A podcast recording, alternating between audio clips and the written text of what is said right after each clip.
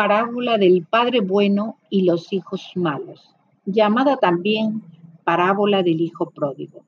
Dice así, un hombre tenía dos hijos.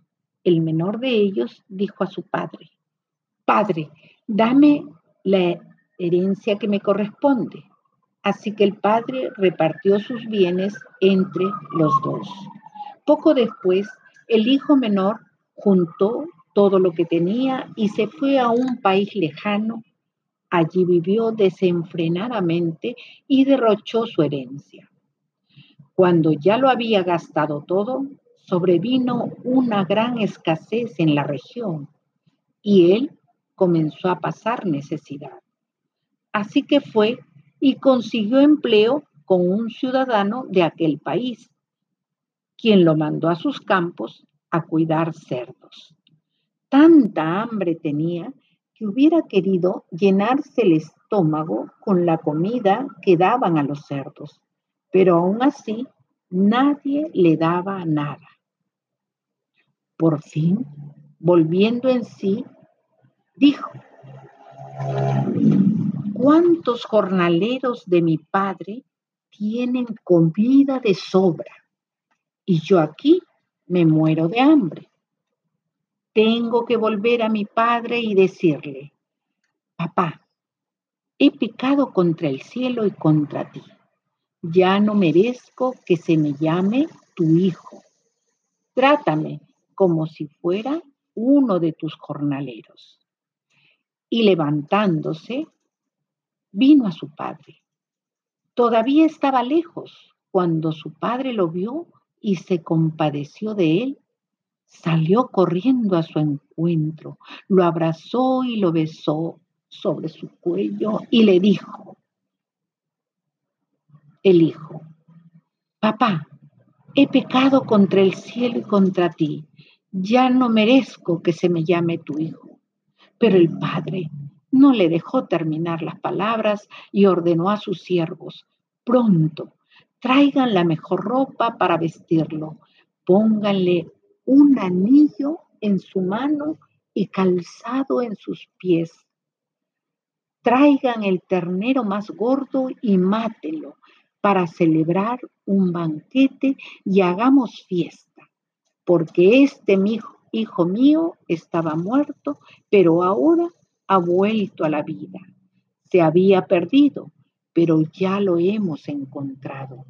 Y comenzaron a regocijarse todos.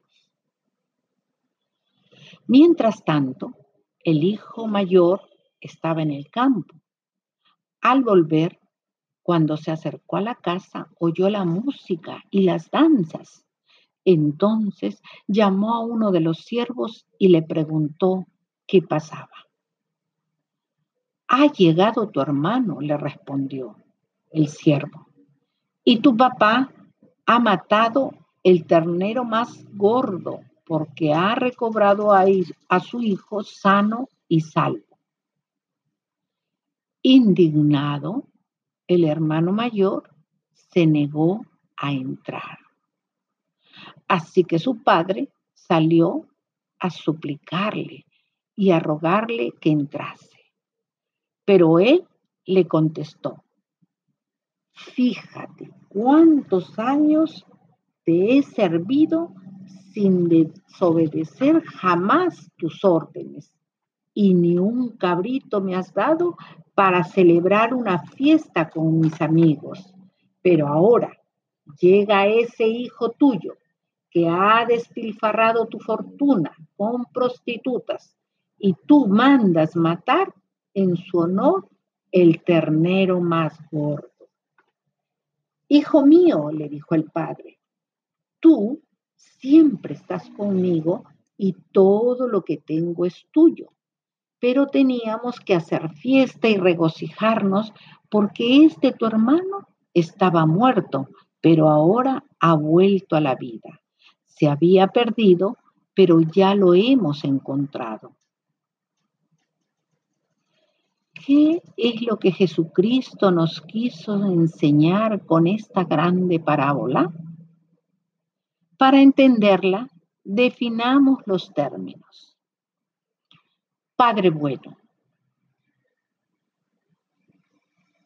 Primero, representa a Dios quien siempre está dispuesto a repartir sus bienes.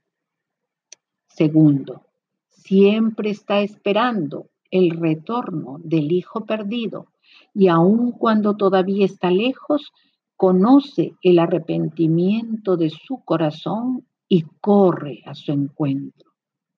Tercero, no espera para retribuirle el lugar de honor que como hijo tiene. Aún más, se goza en gran manera de haberlo recuperado. Cuarto, reprende la actitud del hijo malo, haciéndole ver que él siempre estuvo protegido y todo lo que disfrutaba día a día venía de él y era también de él. Quinto, reconoce al hijo arrepentido dándole vestimenta nueva, anillo y calzado, lo que significa legitimidad de hijo y autoridad de dueño de la hacienda. En cuanto a los hijos, tenemos que diferenciar dos actitudes entre ellos. Primero, hijo malo, número uno. Pidió su herencia antes de tiempo. La malgastó y desperdició todo. Buscó un trabajo indigno, apacentar cerdos. Reconoció la generosidad de su padre. También confió en el padre y habló directamente con él para pedirle la herencia. Y por último, se arrepintió. Segundo, hijo malo. Recibió la herencia, la escondió, siguió trabajando como un buen jornalero. Atribuyó mezquindad a su padre. No confiaba en el padre y hablaba con los jornaleros para enterarse de las cosas. Finalmente, no se arrepintió.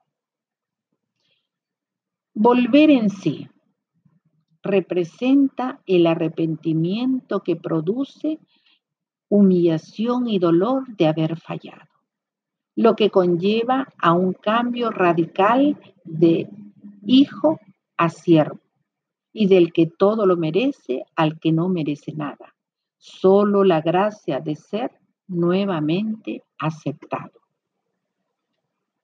Definidos estos términos, podemos concluir que Dios siempre está repartiendo sus bienes sin distinción, pero son los hijos los que hacen la diferencia con sus sentimientos y actitudes. Creer que por estar cerca del Padre nos hace mejores, aun cuando nuestras intenciones son oscuras y siniestras, buscando el reconocimiento y una mejor herencia es errar, porque Dios escudriña los corazones y dice la escritura que el fundamento está firme en que Él conoce a los que son suyos. Y aunque sus hijos se alejen o se equivoquen, sabe y espera pacientemente que volverán a Él.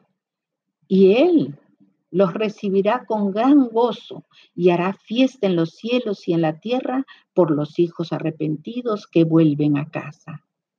Tiene ya listos los vestidos, anillos y calzados para nosotros. Volvamos a Él y seremos felices. Amén.